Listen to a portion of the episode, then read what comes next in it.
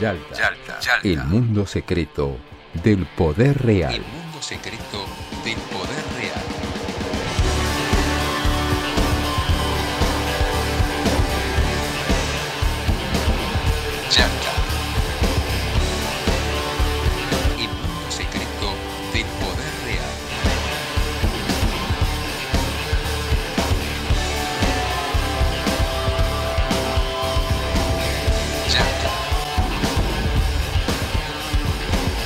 Auspicia Yalta, el mundo secreto del poder real. Lotería de la provincia. Entretenimiento para vos. Beneficios para todos.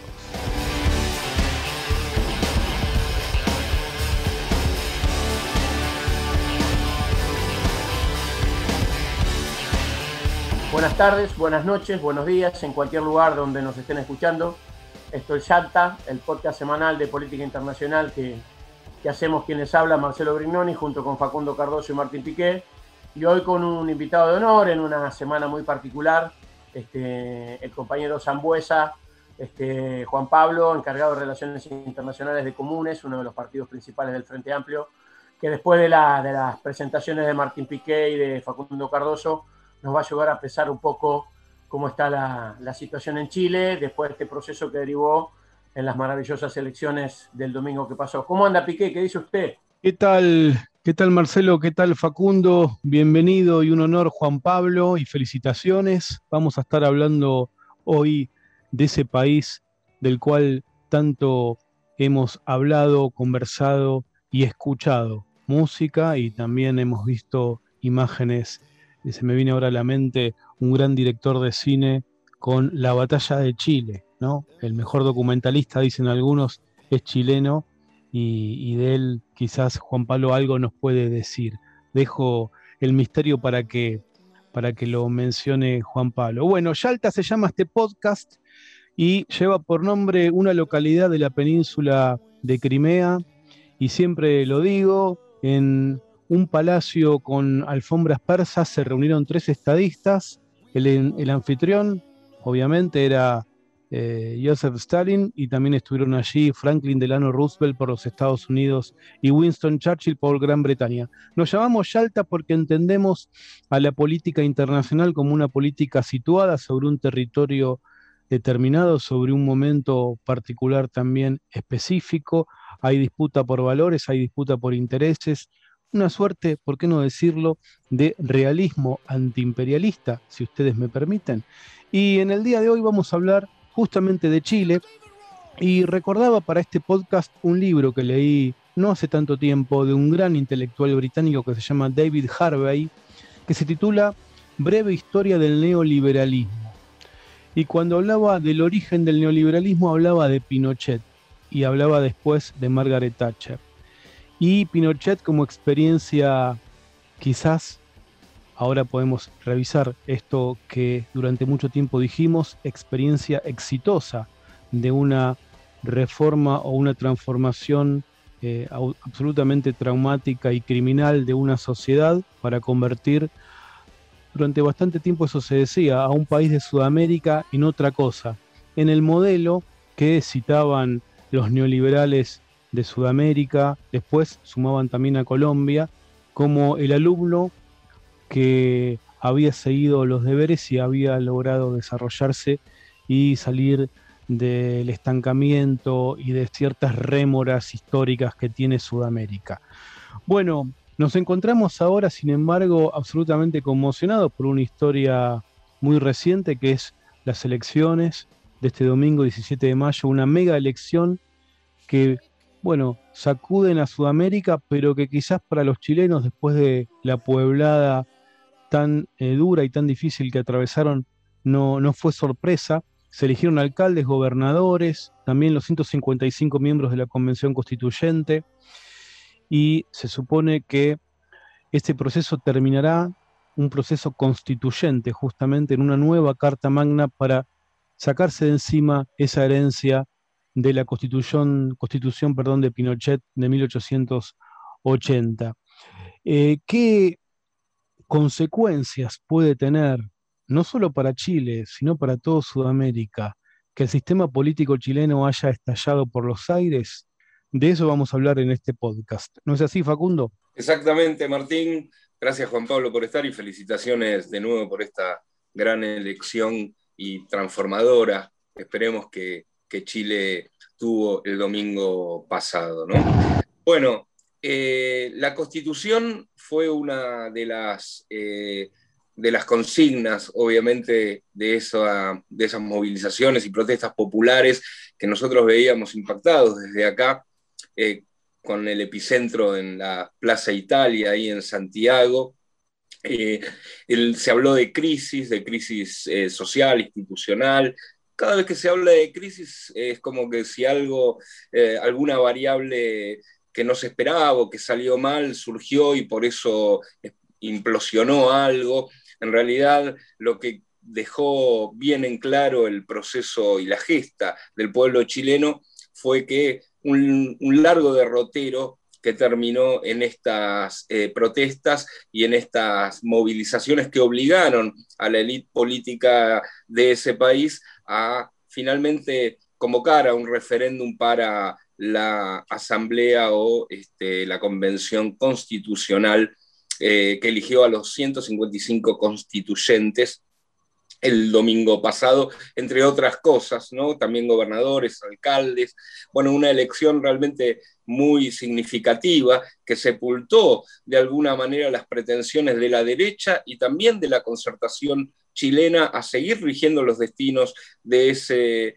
país como lo hizo durante 30 años. La constitución fue sin duda uno de los, este, uno de los eh, una de las cosas señaladas de el eh, otrora aparentemente exitoso modelo chileno, tanto exportado, con, tan elogiado, con unos macroeconómicos, números macroeconómicos tan elogiados, que escondían en realidad una profunda desigualdad. Y ahora se enfrenta Chile y se enfrenta Juan Pablo y su generación y las generaciones también este, de otras generaciones más jóvenes, incluso a un desafío realmente enorme, escribir una o redactar una nueva constitución. Es realmente algo que es, un gran desafío, pero en realidad provoca un gran entusiasmo por otro lado, ¿no?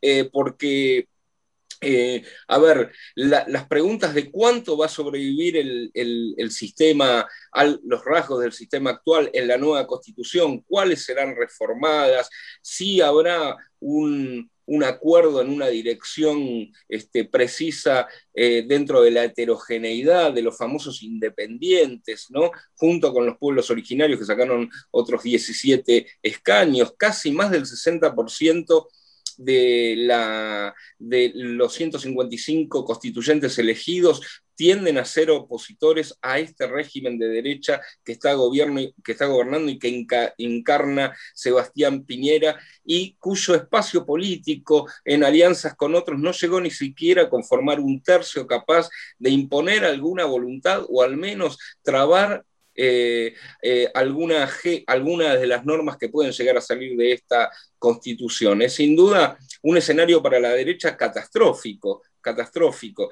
Veremos cómo esto se desenvuelve de aquí en, adelante. Pero bueno, eh, realmente uno tiene mucho para decir, pero lo cierto es que por algo está acá con nosotros Juan Pablo Sangüesa, este, de Comunes, del Frente Amplio, y que fue también candidato la quinta normal, si no me acuerdo, si no mal no recuerdo, este, en estas elecciones que realmente son históricas, son históricas y sucedieron en Chile, Juan Pablo.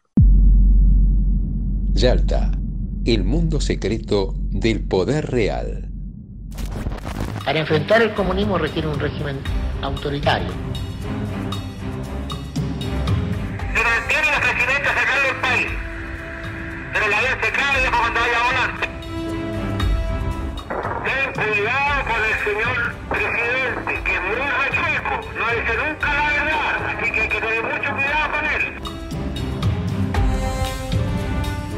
cuando los chilenos vean lo que es el comunismo, cuando los chilenos entiendan las, los engaños, la falacia, cómo lo están engañando, van a darse cuenta que este gobierno tiene razón.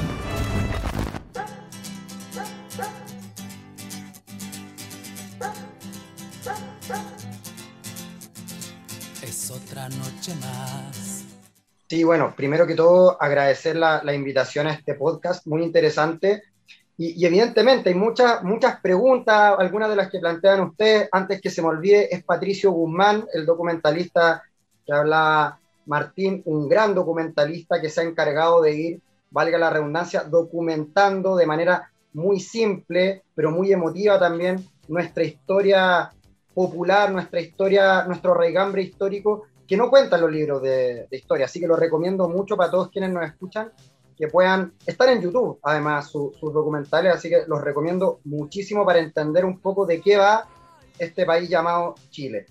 Lo otro, me parece que efectivamente, como, como lo decías recién, se le, da, se le atesta un golpe muy importante este domingo, no solo a la derecha, sino que yo diría a todos los sectores neoliberales que durante los últimos 30 años administraron el modelo, lo maquillaron, lo humanizaron y nos, nos tienen en la situación que produjo un estallido social el 18 de octubre de 2019.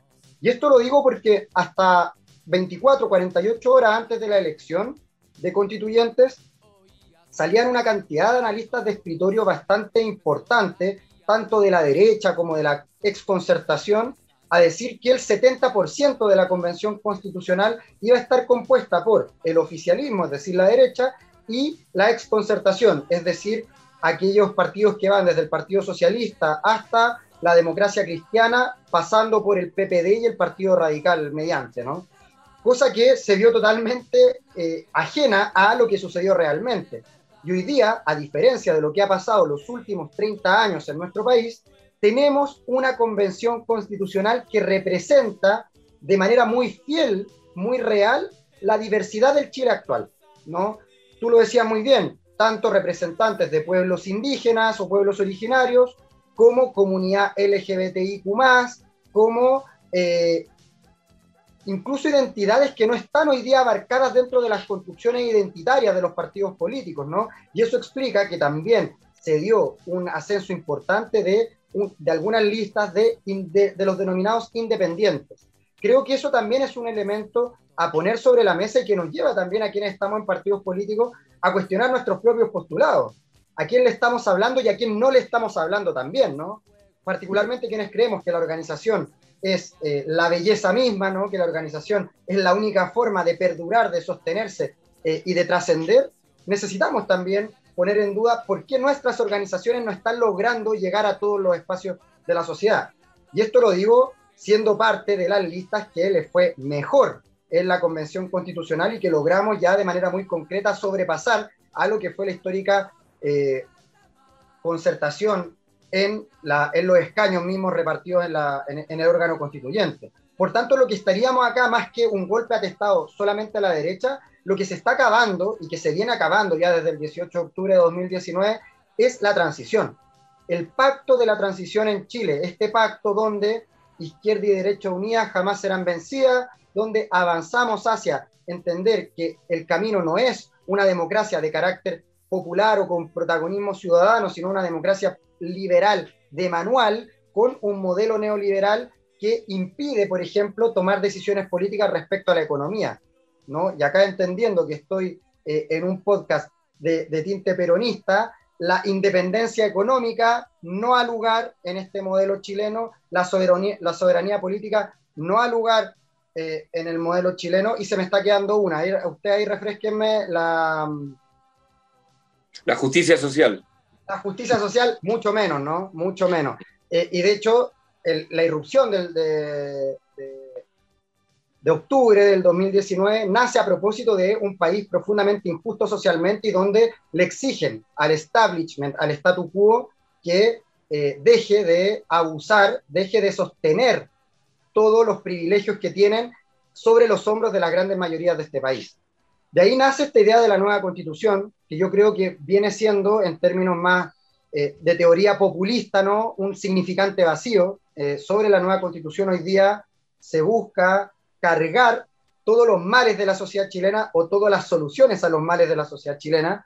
Sabemos que eso es inconmensura inconmensurablemente mayor que lo que puede garantizar una constitución. Si no, miremos el ejemplo ecuatoriano, ¿no? Una constitución gigantesca con muchos artículos, maravillosa, pero que bastó que llegase un gobierno de tinte neoliberal y esa constitución fue escrita sobre mojado, ¿no? No tenían por qué respetarla.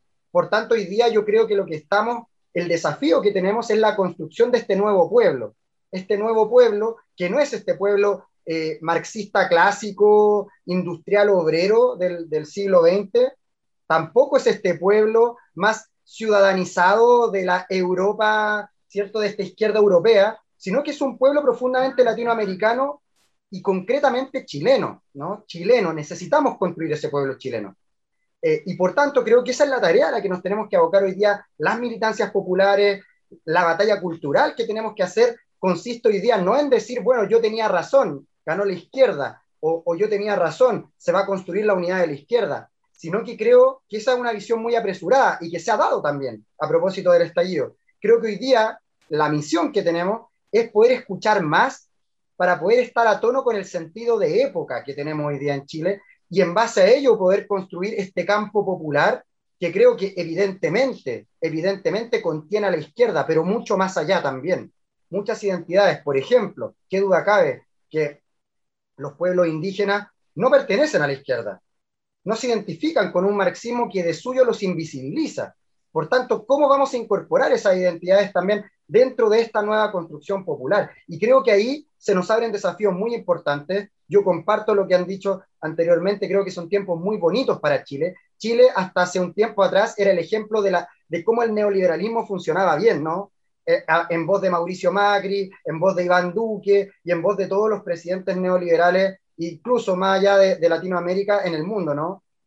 Pero hoy día podemos también dar el ejemplo de cómo el neoliberalismo es precisamente un modelo de exclusión, de marginación, de odio y de injusticia social y de dependencia económica también. Entonces creo que por ahí también se puede empezar a generar este diálogo, este diálogo que nos permita construir este nuevo Chile que hace rato ya que necesitábamos, pero que no era sino hasta que ocurriera esta irrupción popular, no, lo íbamos a poder empujar.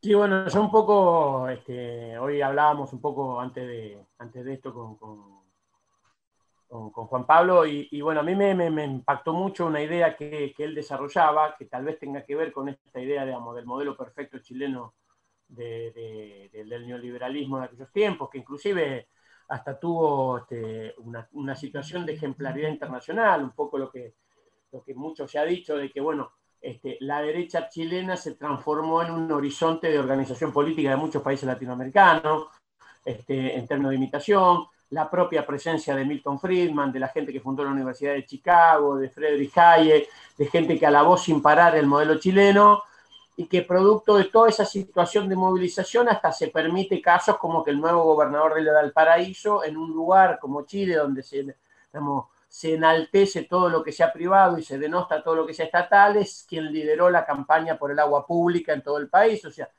modificaciones muy profundas en, las legitimidades políticas populares de Chile. Y, bueno, Juan Pablo decía este, hoy una cosa que a mí me interesó mucho, digamos, a la tarde, que él decía de los tres momentos de la situación chilena, el momento de la movilización destituyente, el momento de la convención constituyente y el momento de el movimiento social instituyente de lo nuevo por venir. Yo le pediría, si Facu y Martín está de acuerdo, que nos desarrolle un poco esa idea que a mí me pareció muy interesante hoy cuando lo escuché, Juan Pablo. Sí, sí. yo creo que efectivamente ocurren estos tres momentos y estos tres movimientos también, eh, y que no sé si, si los podríamos situar en una línea cronológica. Yo creo que igual incluso se van sobreponiendo de manera simultánea. Creo que efectivamente lo que, lo que significa el 18 de octubre para nuestro país es un momento destituyente, la nueva constitución no era la demanda que nos movilizó a las calles el 18 de octubre de 2019, sino que fue el alza en el transporte en el metro. Pero esta alza en el transporte del metro, y quizá eh, exprimo demasiado a Ernesto Laclau, pero creo que también es un significante vacío. ¿Por qué? Porque el alza en el transporte en el metro, que es un, eh, es un medio de transporte que, que opera solo en Santiago y en algunas comunas de Santiago, movilizó a Chile de norte a sur. Es decir, a gente que no le afectaba directamente el alza de los 30 pesos en el metro, también lo movilizó con la misma intensidad, con la misma rabia y con el mismo eh, movimiento impugnador, ¿no? Por tanto, creo que el, alza de estos 30 pesos, esta famosa frase que nace del movimiento, ¿no? No son 30 pesos, son 30 años, aludiendo al, al neoliberalismo, creo que excedió con creces lo que significó el momento concreto. Por tanto, creo que ahí estamos abiertamente en lo que podríamos denominar un momento destituyente. Pero luego nace también esta interpretación que sin duda viene de luchadores sociales que venían hace más de 10 años bregando porque en Chile hubiese una asamblea constituyente, dirigentes políticos y representantes populares que estaban en la misma línea y que comenzó a gestarse esta idea de, bueno, que había que incentivar esta nueva constitución y que logra hacer sentido como nuevamente significante vacío en torno a una serie de demandas que se, se encontraban desarticuladas y que en torno a la nueva constitución lograban una cadena equivalencial, lograban un sentido común, lograban estar en una, en una cierta sintonía, ¿no? en una cierta cadena de solidaridad entre sí. Pero luego creo que necesitamos hoy día dar el siguiente paso. Y ese siguiente paso, que es este tercer momento del que hablaba Marcelo, dice relación con lograr instituir este avance. Es decir, el pueblo de Chile se manifiesta, la gente genera un cambio, se remece todo, pero nada de eso tiene sentido si no logramos crear un nuevo orden. Hoy día vivimos bajo un orden neoliberal, un orden de los de arriba, y yo creo que lo más radical y revolucionario que podríamos hacer hoy es instituir este nuevo orden, este nuevo orden de los de abajo, este nuevo orden popular, este nuevo orden plebeyo, porque creo que es la única forma de realmente poder ganar una posición hegemónica en nuestra sociedad que nos permita que este cambio sea irreversible. Porque, volviendo a lo que decía anteriormente, podemos tener una nueva constitución, pero ¿quién dice que si volvemos a escoger un gobierno de derecha, un gobierno neoliberal y representantes neoliberales, ponemos el pie, en el pie hacia atrás y retrocedemos todo esto lo, lo avanzado? Por tanto, me parece que lo más importante es que nos pongamos de acuerdo en este nuevo pacto social que tiene dentro de su elemento una nueva constitución, pero que va mucho más allá, ¿no? Contiene elementos culturales. Solamente para, y para cerrar este, este punto, en, en los paneles de televisión chilenos pre-18 de octubre, era muy escaso ver incluso representantes del Frente Amplio. Había siempre representantes de la concertación y de la derecha. Nada menos representativo de lo que ocurre en Chile. Hoy, incluso tener representantes del Frente Amplio en los paneles de televisión, que ya los tiene, queda corto. Necesitamos también atender a estas nuevas identidades que están disputando la conducción cultural de la sociedad, que están disputando el sentido común de la sociedad. Y ahí, evidentemente, hay que comenzar también a jubilar los paneles de comunicación política en Chile, los paneles de los programas de radio, de los programas de televisión, que se están hablando entre sí, no le están hablando a Chile, no están siendo representativos de la batalla que estamos dando en el país. Por tanto, creo que desde ahí inclusive es muy importante dar esa, esa disputa, evidentemente, y ustedes lo han entendido mucho antes que nosotros, acá lo comunicacional es eminentemente político y representa, ¿por qué no incluso pensarlo así, un poder, un poder en sí mismo, ¿no? Eh, un poder de Estado, inclusive podríamos decir. Lo hablábamos también en el foro anterior. Hay que repensar también el Estado, o sea, el Estado actual que tenemos, la división con los tres poderes del Estado, responde a un diseño que se hizo en el siglo XVI por un francés. O sea, ¿qué nos puede venir a decir el diseño de Estado de un francés en el siglo XVI al Chile del siglo XX, o no, del siglo XXI, perdón? ¿no? Nada, o poco y nada. Por tanto, también tenemos que volver a pensar eso. Y creo que son muchos los desafíos que tenemos. Yalta, el mundo secreto del poder real. Lo que ocurre justamente a las 2 de la tarde con 38 minutos, el general Augusto Pinochet se entera de la muerte de Salvador Allende. El general Javier Palacios, quien como relatábamos antes había ingresado a la moneda, llama al general Nuño para reportar la situación con las siguientes palabras. Misión cumplida, moneda tomada, presidente muerto. Inmediatamente después, el almirante Patricio Carvajal es quien informa en inglés de la muerte al general Pinochet. La posibilidad de interferencia la voy a transmitir en inglés. They say that Allende committed suicide and is dead now. Yo pisaré las calles nuevamente de lo que fue Santiago ensangrentada y en una hermosa plaza liberal me detendré a llorar por los ausentes. A mí se me ocurren, Juan Pablo, dos preguntas, si tenés la posibilidad de responderlas corto para que puedan también Facundo y Marcelo hacer algún comentario o pregunta. Una tiene que ver con un lugar común de los medios argentinos de estas horas post elección o mega elección en Chile y es eh, plantear un gran interrogante sobre los independientes.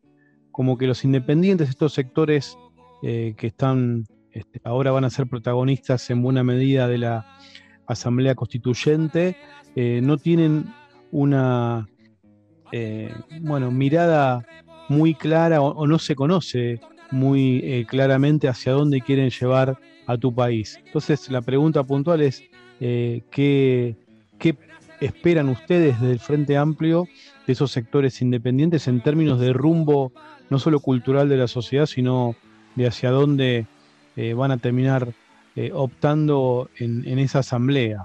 ¿No? Esa es la pregunta. Sí, es súper simple. Mira, yo, bueno, soy militante, por tanto, para mí la independencia es, algo que, que, constriñe mucho con lo que yo creo, pienso y con, y con, lo que vivo, ¿no? Pero además me parece que la independencia eh, es bastante, es, bastante irreal, ¿no? ¿Quién es independiente? O sea, ¿quién es independiente cuando hay que decidir si el agua, el agua es privada o es pública? No hay una independencia ahí.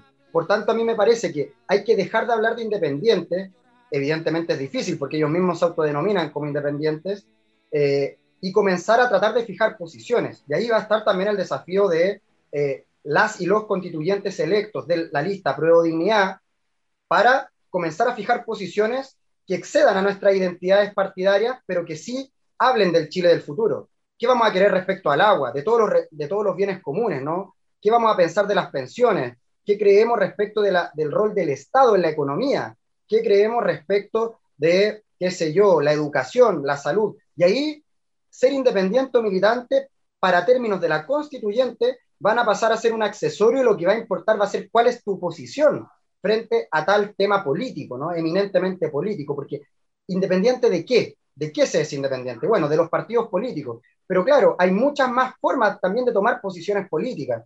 Y creo yo, y ahí soy bien poco ortodoxo, que las orgánicas políticas no son el único, la única forma de tomar posición política y por tanto me parece que ese es el emplazamiento y la articulación y el puente que hay que construir con estas organizaciones autodenominadas independientes para que podamos empezar también a esclarecer posiciones y limpiar el, terreno.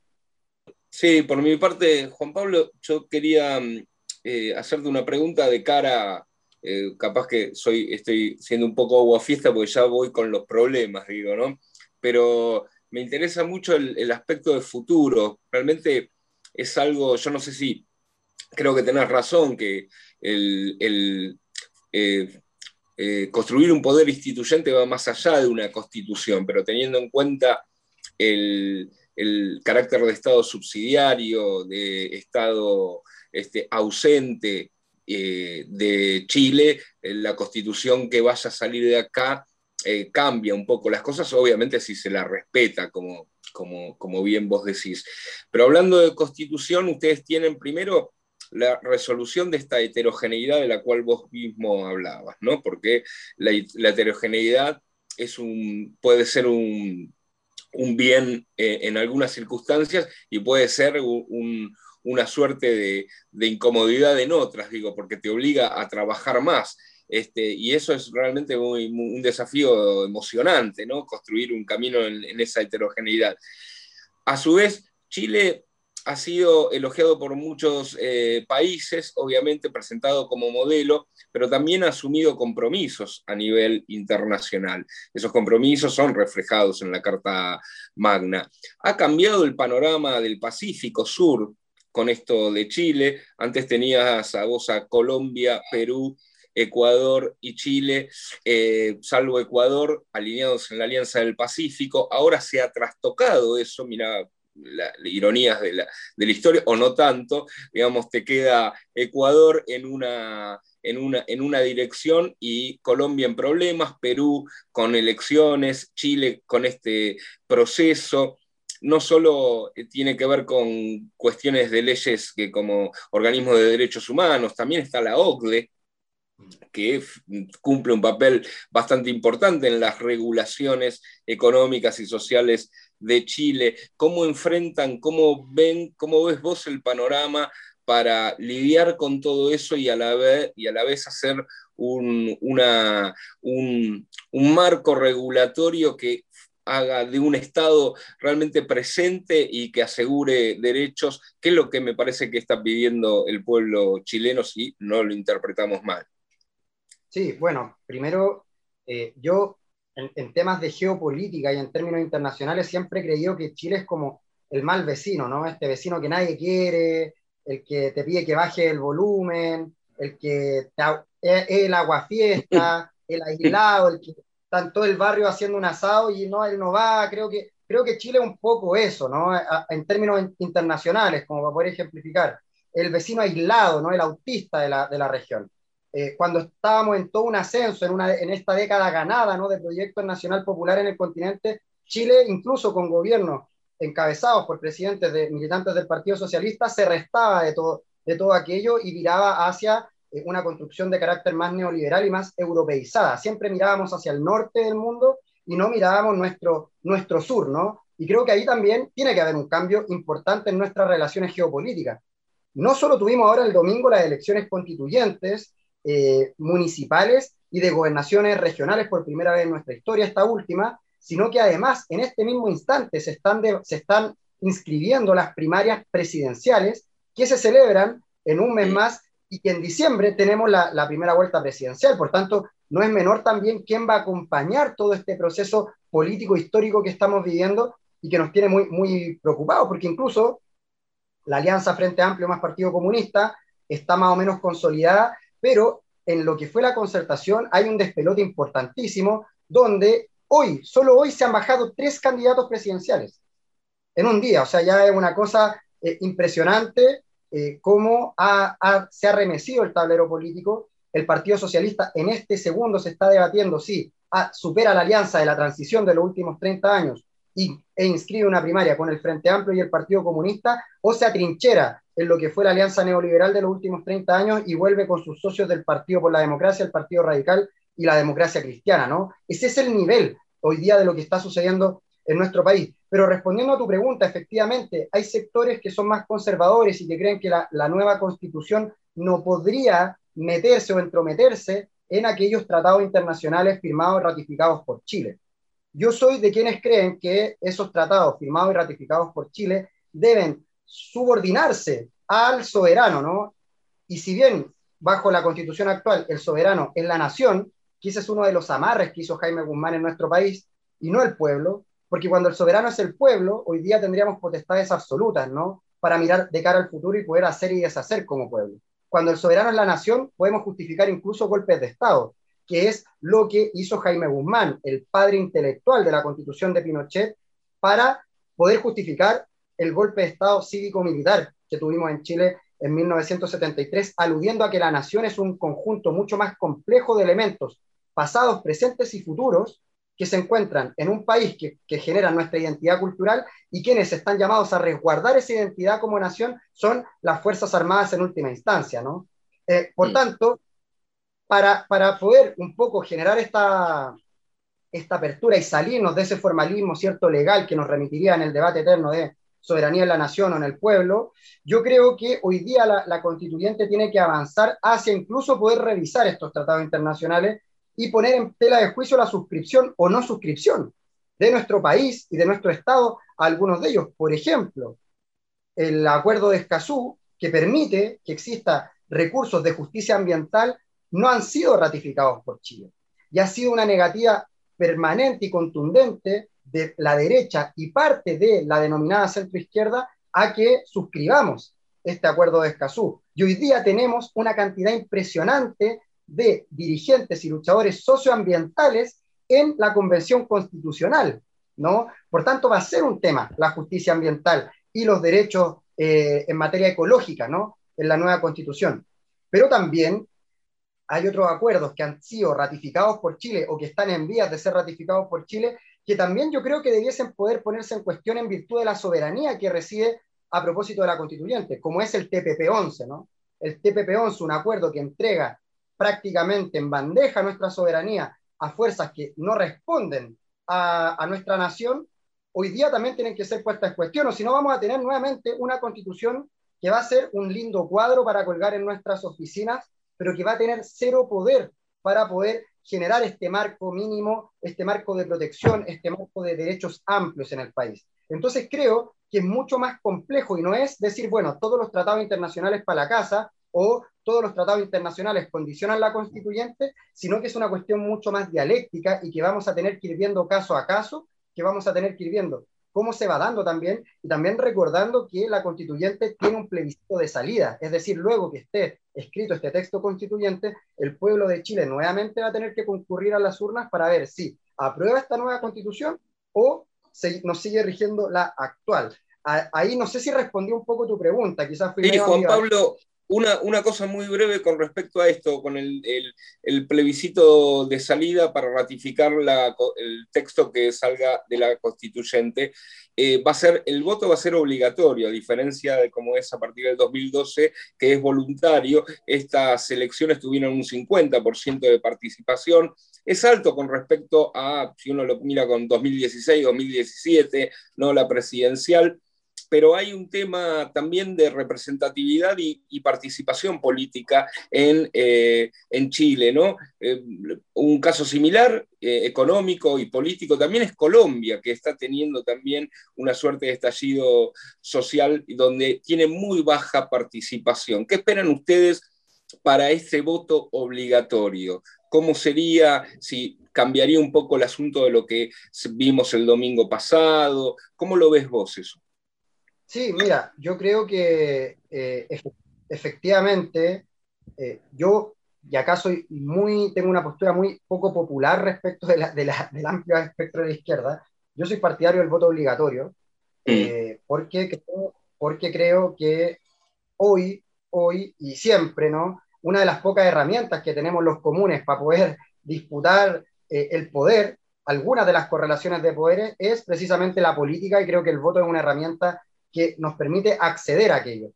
Creo que es muy restringido creer que solo el voto es, nuestra forma de participación privilegiada en, en, en, la lucha de poderes que comprende una sociedad, pero sí es una de las pocas que nos permiten. No tenemos injerencia en, la correlación de fuerza económica, ni en la militar, ni en mucha otra, y creo que en la política sí lo podemos hacer mediante esto.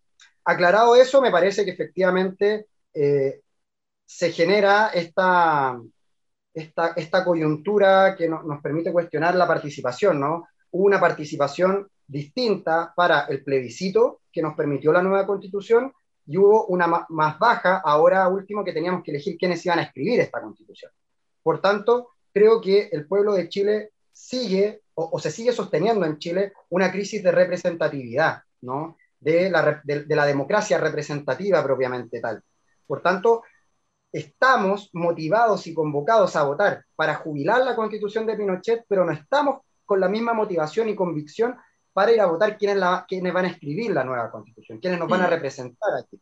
Y por eso también creo que hubo tan, una cantidad abrumadora de listas que se presentaron. Em, generalmente uno tenía listas que iban de la A a la M, no sé, en todo Chile. Hoy día teníamos listas que iban de la A a la XS, o sea, dábamos dos vueltas el abecedario con la cantidad de listas que se inscribieron en estas elecciones. Es histórica la cantidad de listas que hubo. Nunca en Chile había habido una elección con tantas alternativas. No teníamos un voto, teníamos sábanas para poder eh, elegir nuestro representante en la convención. Por tanto, ahí también es bien relevante entender que esto yo creo que se debe en cierta medida a que la crisis de representación es tal que muchos y muchas creen que nadie los puede representar y deciden presentarse ¿no? en este escenario porque no se rompe esta confianza que existe representante representado.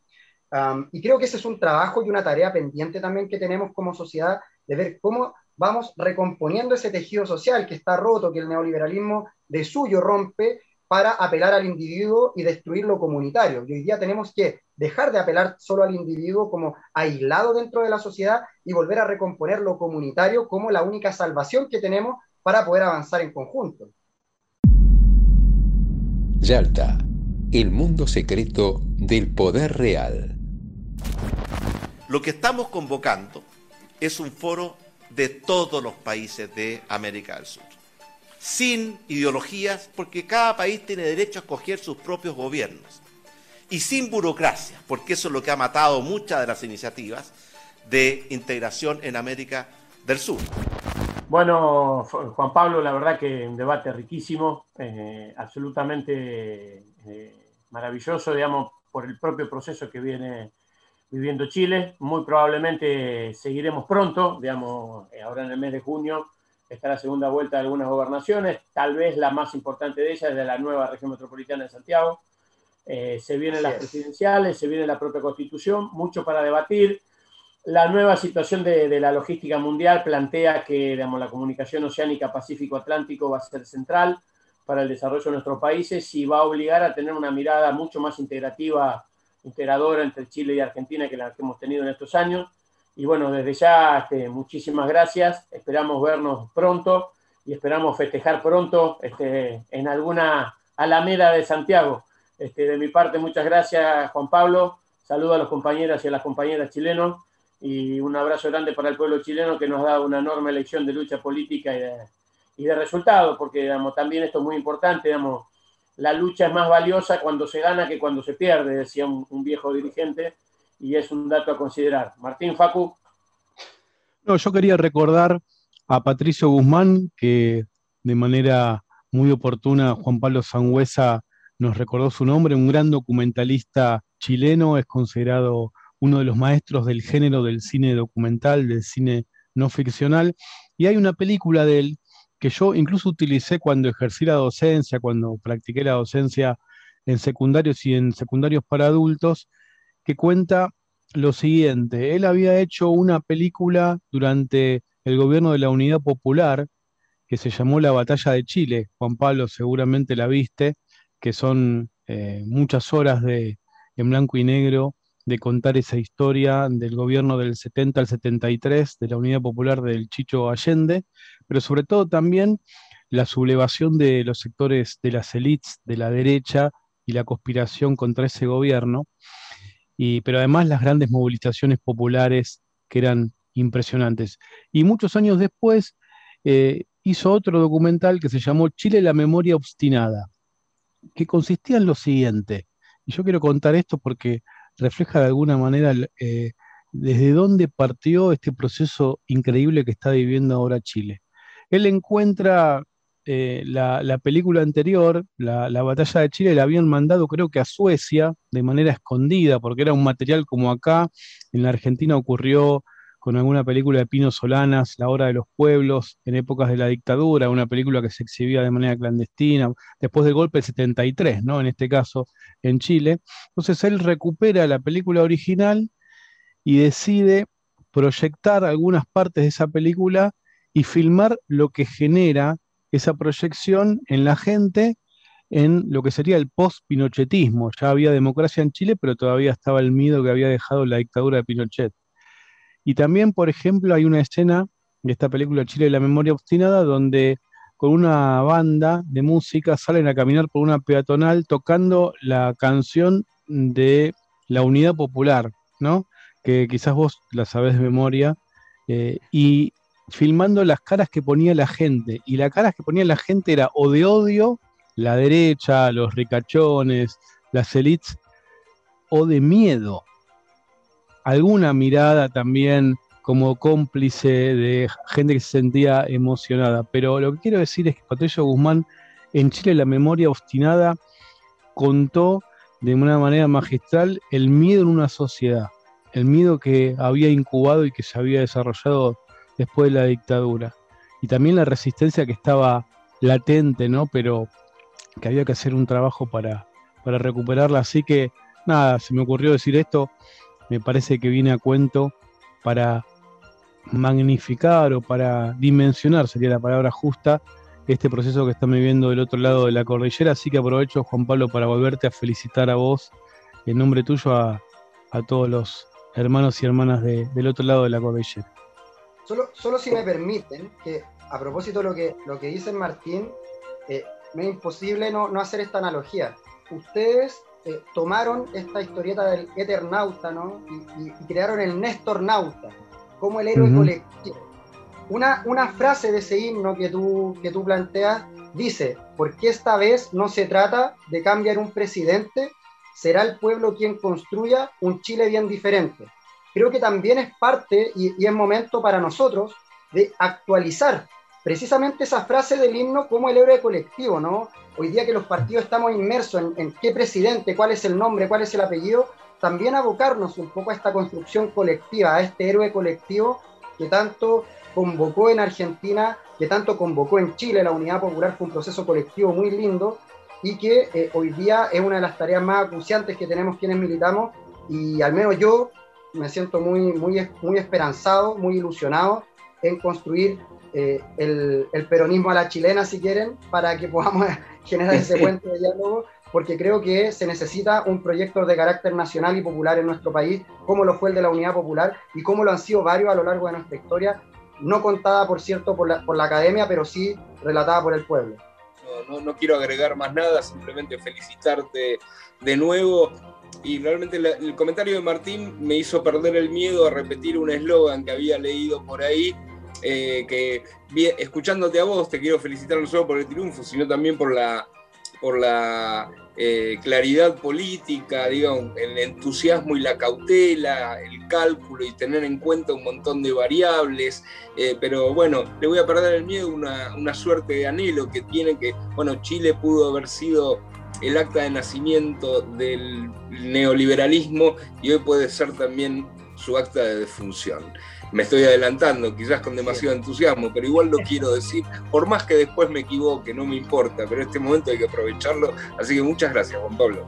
Abrazo para todos, abrazo para todas, nos vemos en la próxima Yalta.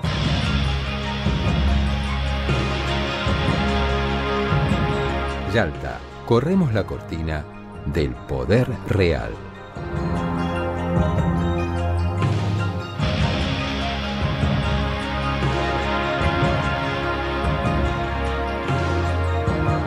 Hacemos Yalta, Marcelo Brignoni, Facundo Cardoso y Martín Piqué. Imagen institucional y edición, Andrés Rutz y Manuel Leiva para Brasil Comunicación. Locutor, Ricardo Álvarez.